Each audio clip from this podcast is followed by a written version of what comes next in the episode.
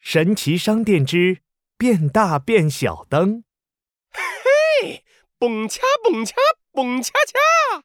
神奇商店里，神奇老板正在给小猴子闹闹选最新款玩具。闹闹，这是变大变小灯，很神奇的哦。啊，变大变小，太神奇了！谢谢你，神奇老板。闹闹想要试一试变大变小灯。嘿嘿，神奇老板，你的小木马玩具借我玩一下。闹闹对着一只小木马玩具，打开变大变小灯，变大变小灯发出金色的光芒，闹闹和小木马玩具都飞了起来。小木马，我们走。闹闹和小木马来到一座玩具森林，闹闹看到脚边的小木马玩具，嘿嘿，有了！变大波波波，小木马变大。啪！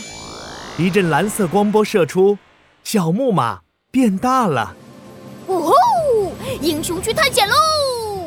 闹闹骑上小木马，哒哒哒的冲进了玩具森林。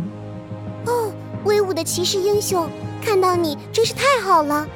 一个公主出现了，她的头发长长的，在阳光下闪着金光。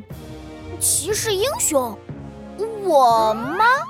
对呀、啊，所有的骑士英雄都会骑着木马，所有的骑士英雄也都要帮助公主。哦，对对对，那呃亲爱的公主，我可以帮你做什么呢？一只毛毛虫把我的蝴蝶结藏在花园里了，你能帮我找回蝴蝶结吗？当然可以，我就是帮助公主的骑士闹闹。金发公主带着骑士闹闹来到一座玩具花园。骑士闹闹，花丛中有很多花刺，你一定要小心啊！哎呀，英雄是不会害怕花刺的。闹闹拿出变大变小灯，打开了变小开关。变小波波波，闹闹公主都变小。红色的变小光波把闹闹和公主变得像蚂蚁那么小了。走，现在我们就不怕被刺到啦！闹闹。拉着金发公主钻进了花丛里。哇，这朵花变成一个大喇叭了，哼，太棒了！金发公主在花园里这儿看看那儿看看。骑士闹闹，快看，那那是我的蝴蝶结，可是……金发公主的蝴蝶结就在眼前，她的身上趴着一只一只绿色的毛毛虫。这条毛毛虫好大呀，怎么办呢？别担心，英雄是不会害怕毛毛虫的。